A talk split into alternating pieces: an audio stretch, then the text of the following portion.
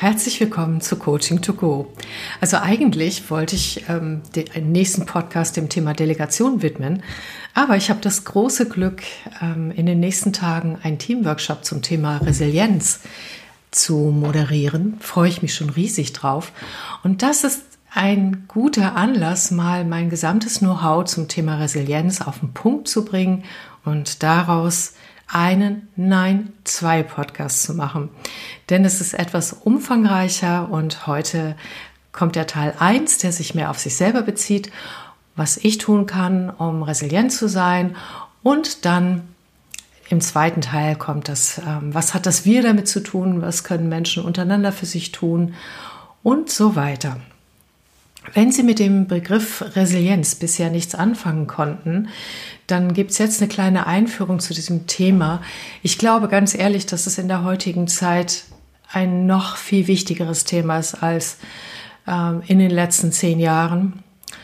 Denn ich höre es wirklich rundherum und es geht mir selbst auch so, dass diese anhaltende Situation, in der wir uns befinden, mit all dem, was es bringt, sowohl an guten als auch an dem Thema, wo wir uns auf stressige Situationen einstellen dürfen, dass das schon ganz schön zehrt. Also im Sommer letzten Jahres, ähm, da habe ich noch nicht so viel von Menschen gehört, dass es an ihre Kräfte geht, wie es jetzt im Winter der Fall ist. Was ist psychische, äh, was ist Resilienz? Resilienz wird mit Widerstandskraft übersetzt und das zeigt einfach, und auch das Steh-auf-Männchen ähm, Syndrom genannt, weil es kein Syndrom ist. Und es bezeichnet die Aufrechterhaltung oder rasche Wiederherstellung der psychischen Gesundheit schon während oder nach stressvollen Lebensumständen. Und das Ganze beruht auf einer Forschung aus den 70er Jahren, die inzwischen aber weit fortgeschritten ist.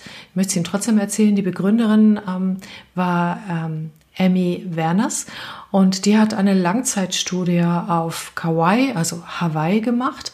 Sie hat aber über 100 Mensch, also Kinder quasi über, glaube 40 Jahre und Teil der Studie läuft jetzt noch begleitet und hat geguckt, was aus ihnen geworden ist. Diese über 100 Kinder sind alle in sehr schwierigen Lebensumständen aufgewachsen mit suchtkranken, gewalttätigen und kriminellen Eltern. Also Damals war die Prognose, wer in so einem Umfeld aufwächst, der wird davon so sehr geprägt, dass er letztendlich selber seinen Lebensweg auch äh, auf diesen Faden sucht, weil die traumatischen Erlebnisse, die Nichtfürsorge in der Kindheit sehr starke Auswirkungen haben. Interessanterweise war es dann aber so in der Langzeitstudie, dass sie feststellen konnte, und wie gesagt sehr lange, dass ein Drittel dieser Kinder ganz ausgezeichnete Karrieren gemacht hat, Bürgermeister, Bürgermeisterin geworden ist, ähm, sich sozial engagiert hat, stabile Familie mit Kindern aufgebaut hat, gute Beziehungen und glücklich, gesund und erfolgreich. So. Das brachte sie dann dazu zu fragen, was, was ist bei diesen Kindern anders? Denn die sind genau unter den gleichen Lebensumständen aufgewachsen, hatten die gleichen, wie wir es nennen, Stressoren und Ausgangsvoraussetzungen. Und auch der Genpool war in etwa gleich, weil Kauai ist nicht so besonders groß als Insel. Ähm, sie hat sich das gefragt und ähm, hat dann Resilienzfaktoren durch Befragung, durch immer wieder Forschen äh, herausgefiltert. Und Damals dachte man noch, das wäre halt, die Kinder sind halt so und das sind quasi bestimmte Persönlichkeitsmerkmale. Inzwischen hat sich die Forschung aber weiter bewegt und sagt, nein, das sind nicht einfach Persönlichkeitsmerkmale, sondern Resilienz ist Ergebnis von einer Vielzahl auch neurobiologischen, psychologischen und sozialen Ressourcen, die erlernt und tatsächlich aktiviert werden. Resiliente Menschen, also die jetzt schon sich selbst als resilient bezeichnen würden, machen das quasi von sich aus. Und dennoch ist es auch erlernbar.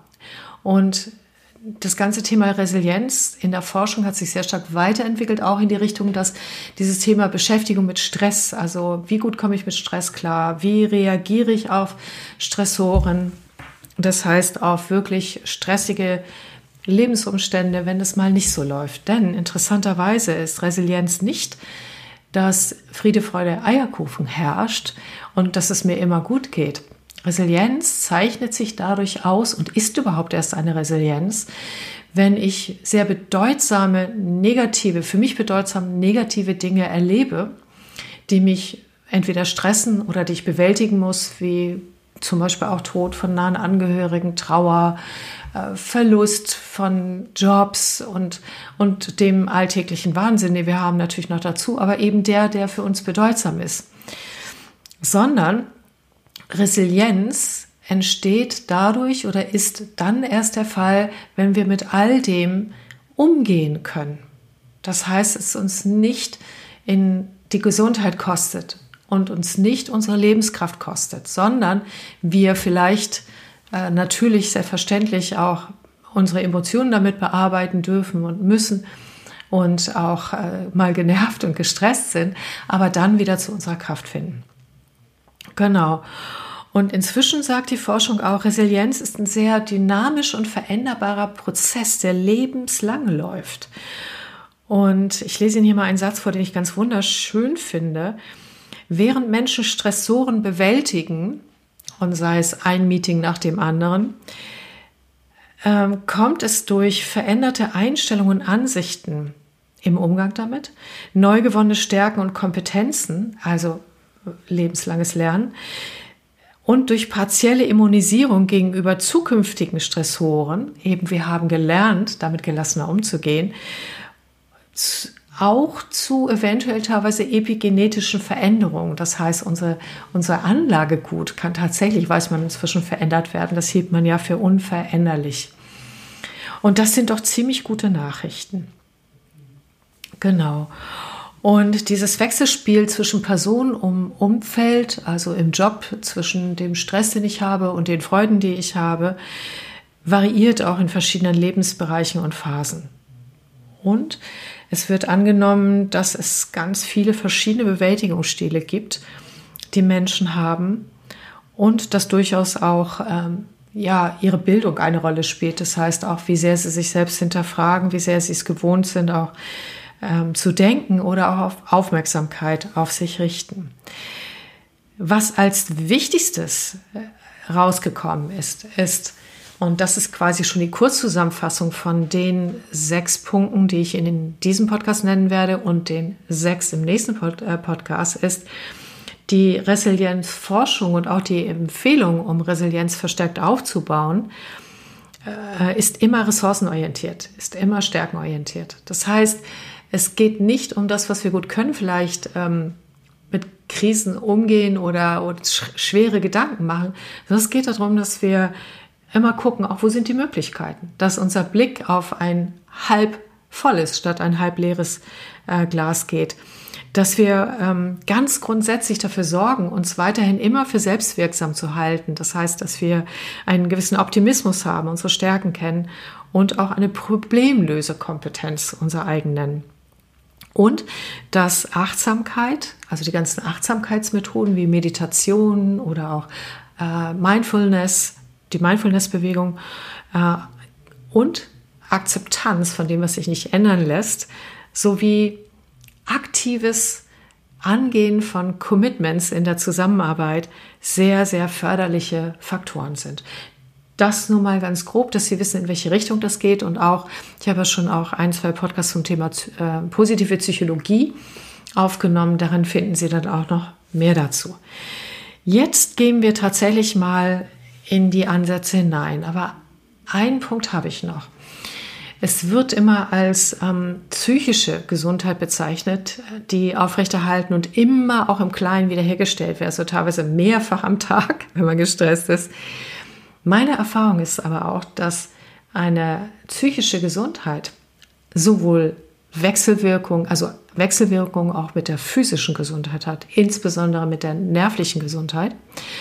Und dass ähm, wenn die psychisch, also die physische Gesundheit ähm, wenn man ausgelagtes Energiemangel hat und so weiter, dass das auch wieder ein Faktor ist, der reinspielt im, wie gut sind meine Nerven, wie gut kann ich meine ähm, positive Sicht der Welt aufrechterhalten. Deshalb kommt für mich nicht nur das Thema Stresslösekompetenz, sondern auch, wie halte ich mein Energielevel aufrecht oder stelle es immer wieder positiv her.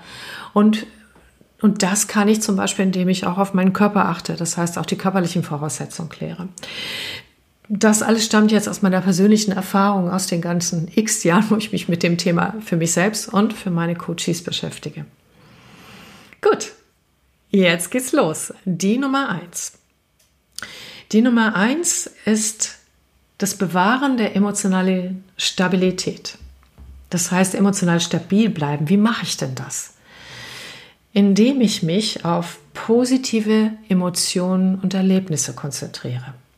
Anders ausgedrückt, indem ich auch bewusst wähle, worauf ich meine Aufmerksamkeit gebe. Es gibt in der positiven Psychologie etwas wie das Dankbarkeitstagebuch oder eine einfache Möglichkeit, jeden Abend sich selbst mal zu überlegen, worüber habe ich mich gefreut, was ist mir gut gelungen und wofür bin ich auch dankbar. Und gerade insbesondere auch die Dankbarkeit zu kultivieren. Und das müssen wir üben manchmal, weil wir in Deutschland doch eine Kultur haben, wo wir eher auf das gucken, was noch fehlt. Was habe ich heute nicht geschafft? Was ist schiefgelaufen? Und zwar aus diesem besten Bewusstsein heraus, qualitativ gut zu arbeiten, beste Ergebnisse abzugeben. Wir haben eine hohe Leistungsorientierung. Das macht ja auch Spaß, wenn es klappt. Das spricht auch nichts dagegen. Und dennoch ist es wichtig, gegenzusteuern. Das heißt, eigene Rituale zu haben, wie schaffe ich es, mich bewusst mit meiner Aufmerksamkeit, denn das ist etwas, was wir wählen, mit den positiven Emotionen zu füllen. Dadurch, dass ich Bilder meiner Kinder anschaue, dass ich mich freue, dass ich sie habe, dadurch, dass ich mich freue, dass ich gute Kollegen habe, dadurch, dass ich mir selbst und auch anderen dankbar bin. Übrigens im nächsten Podcast kommt das alles, was wir gemeinsam füreinander tun können. Und ja, und einfach den Blick darauf lenke. Und auch selbst Coaching-Methoden anwende, die mich in eine emotionale Stabilität wieder zurückbringen.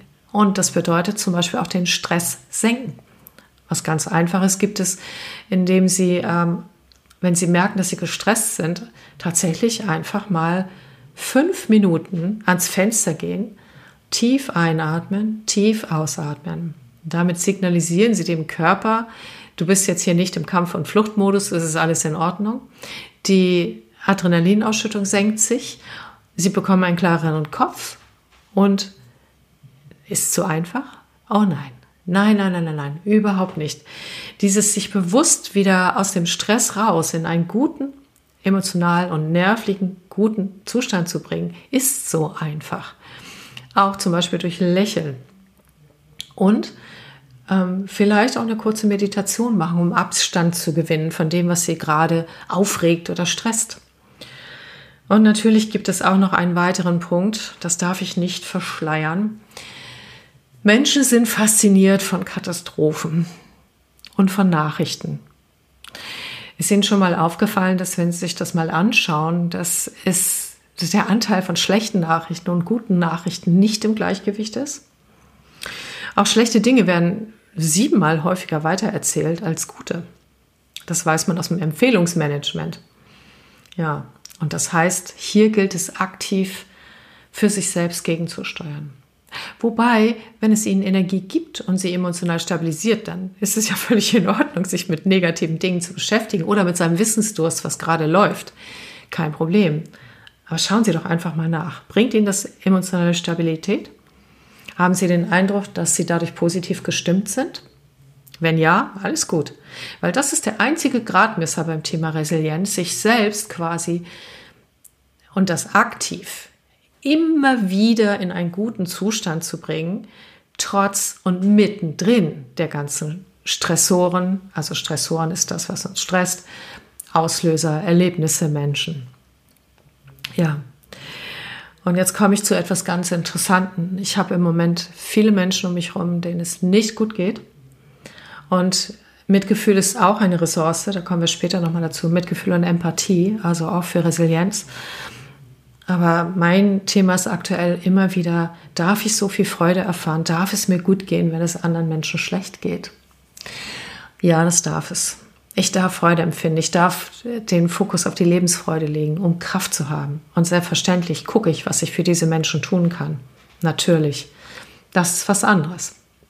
Aber das kann ich nur, wenn ich dafür sorge, dass ich auch nicht leer laufe.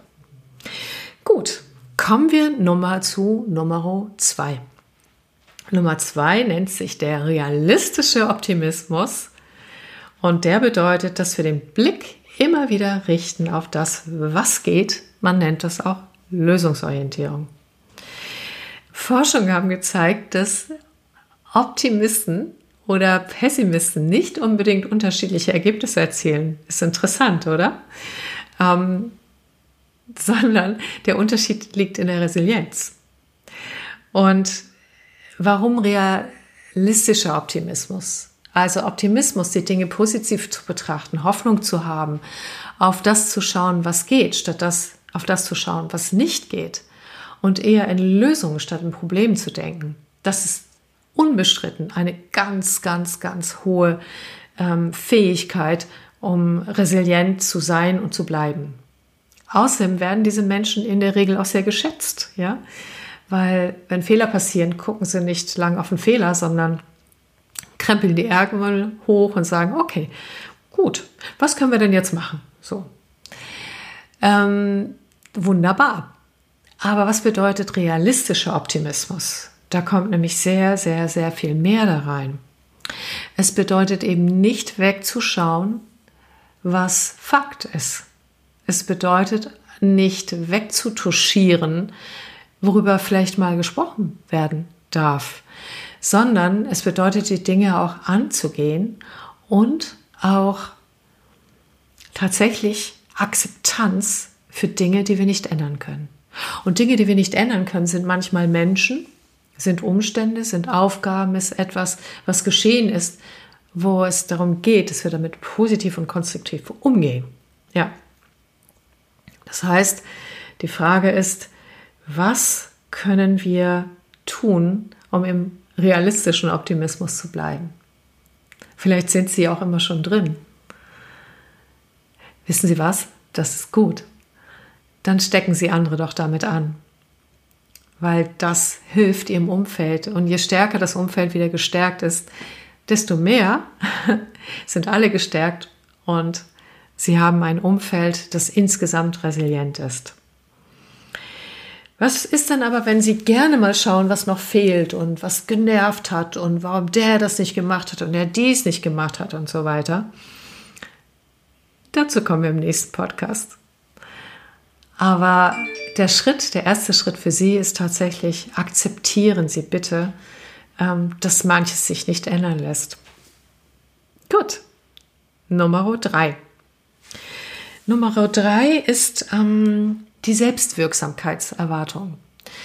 Übrigens weiß man das auch aus der Gesundheitsforschung nicht nur, dass man damit psychisch resilient, also widerstandsfähig bleibt, sondern auch physisch. Das ist für die Gesundheit ein ganz wichtiger Punkt. Selbstwirksamkeit bedeutet, ich habe den Eindruck, dass ich etwas tun kann, um meine Situation zu gestalten und dass ich damit Wirksamkeit entfalte.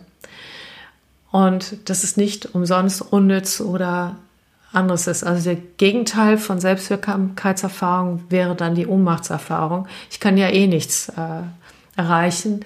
Was ist, nützt es schon, was ich tue? Oder auch die Hilflosigkeit. Wir nennen das manchmal auch gelernte Hilflosigkeit.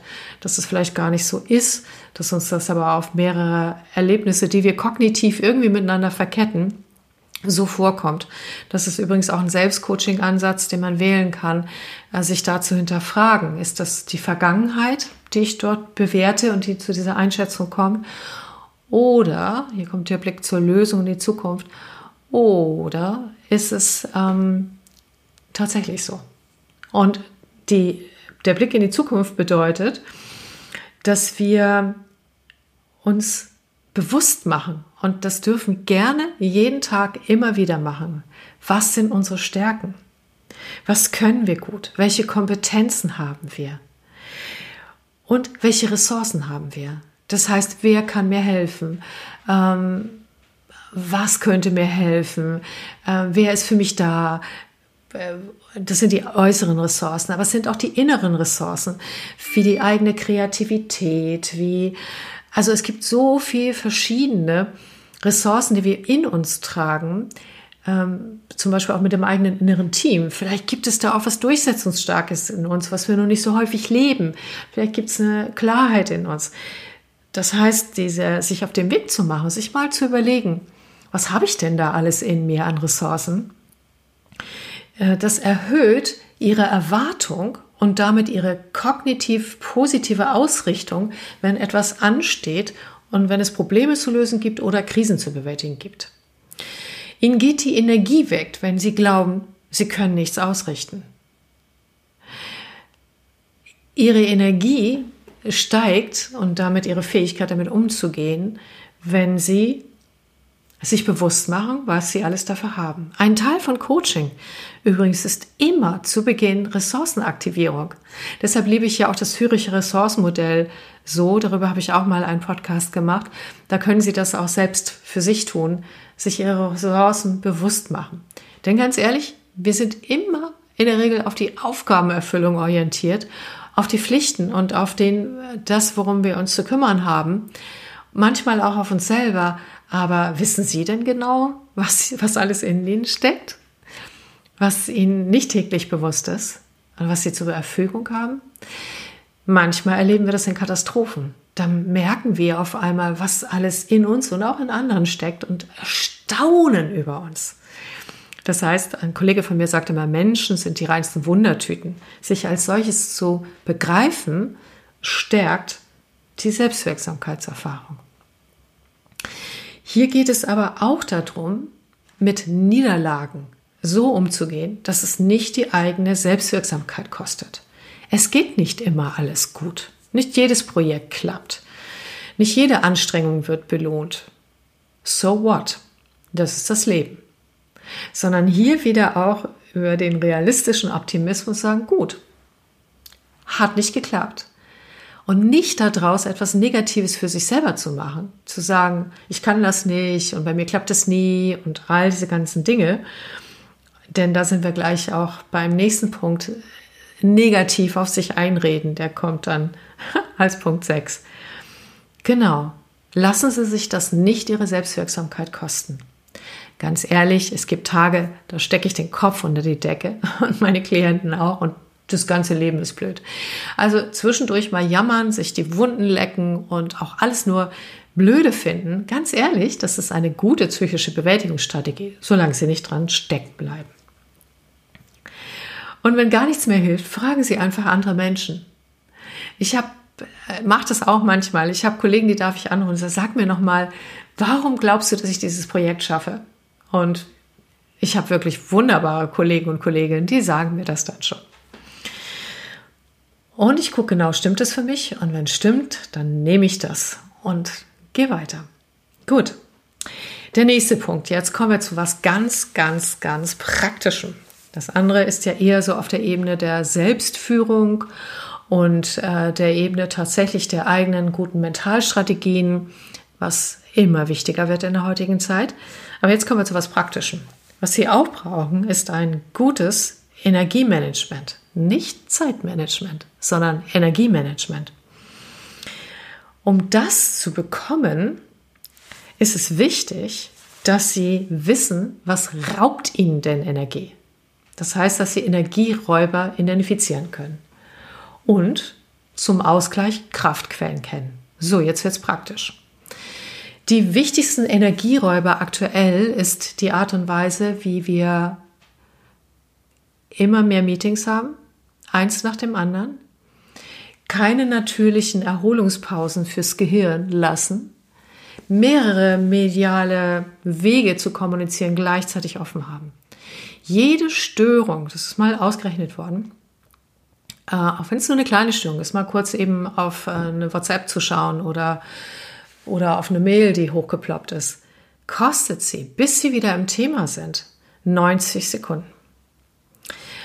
Und ich habe letztens einen ganz spannenden Podcast von Microsoft gehört, die dadurch Fokuszeit eingerichtet haben und so. Die haben also neue Tools entwickelt, damit Menschen ähm, auch durch Tools unterstützt werden, durch elektronische Tools ähm, äh, quasi resilient zu bleiben.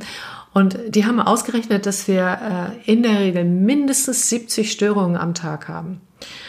Und wenn Sie das mal hochrechnen, wie viel Zeit Sie das kostet, ähm, allein durch das rausgerissen werden und wieder rein, dann merken sie auch, dass Zeit dort auch eine Rolle spielt, aber es kostet sie vor allen Dingen Energie, weil sie jedes Mal, wenn sie in etwas sind, wofür sie Konzentration brauchen, äh, jedes Mal weniger Power haben, nach jeder Störung dort wieder hineinzugehen. Damit zieht sich eine Arbeit, die sonst schneller erledigt wäre, konzentrierter. Deshalb ist dieses Thema Einrichtung von Fokuszeit, also Zeiten zu haben, in denen man nicht gestört wird, ganz wichtig. Und Nein sagen können und tatsächlich mal durchzuscannen, was ist wirklich wichtig. Das heißt auch eigene Prioritäten zu setzen. Und das Ganze funktioniert nur, wenn wir im Team arbeiten, dass wir auch im Team Regeln setzen und die uns alle fördern im Thema äh, Energiemanagement und damit eben halt auch konzentriert bleiben können, was, weil wir das ja auch müssen. Und das kommt im nächsten Podcast. Genau. Weiterhin äh, wissen viele Menschen nicht, wie das Gehirn funktioniert. Und sie haben keine Ahnung, wie wichtig es ist, Pausen zu machen. Das Gehirn ist A, nicht multitaskingfähig, definitiv nicht. Und B, ähm, braucht es Zeiten zur Informationsverarbeitung. Aus dieser Informationsverarbeitung entstehen dann wieder gute Einfälle und Ideen.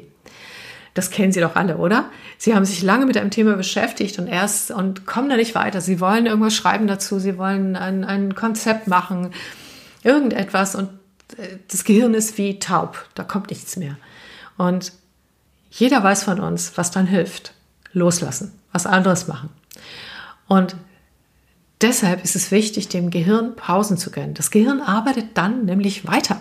Das ist total interessant. Also diese neuen ähm, äh, Scans äh, von Gehirn sagen uns ganz, ganz viele neue Erkenntnisse, zeigen uns das. Das heißt, ganz ehrlich, einmal in der Stunde oder nach jeder sehr konzentrierten Arbeit, auch jedem Meeting, fünf Minuten nichts. Keine Gespräche, nichts lesen, nichts checken und am besten verbinden Sie das dann noch mit frischer Luft. Fenster kurz auf, Atemübungen machen. Aber es würde schon reichen, wenn Sie einfach dumpf in Ihren Bildschirm starren, die Augen auf unscharf stellen und einfach atmen. Sie werden trotzdem denken, das lässt sich nicht verhindern, es sei denn, Sie machen eine kurze Meditation. Auch sehr spannend, komme ich auch noch dazu. Ähm, aber das will geübt sein. Es reicht auch schon total aus, wenn die Gedanken durchrasen und sie kümmern sich nicht groß drum. Und sie können zum Beispiel auch, wenn sie positive Emotionen erwecken wollen, irgendwas Schönes auf ihrem Bildschirm aufrufen. Ein Bild, was sie zum Schmunzeln bringt. Aber nicht lesen, nur gucken. Gut. Die Nummer 5.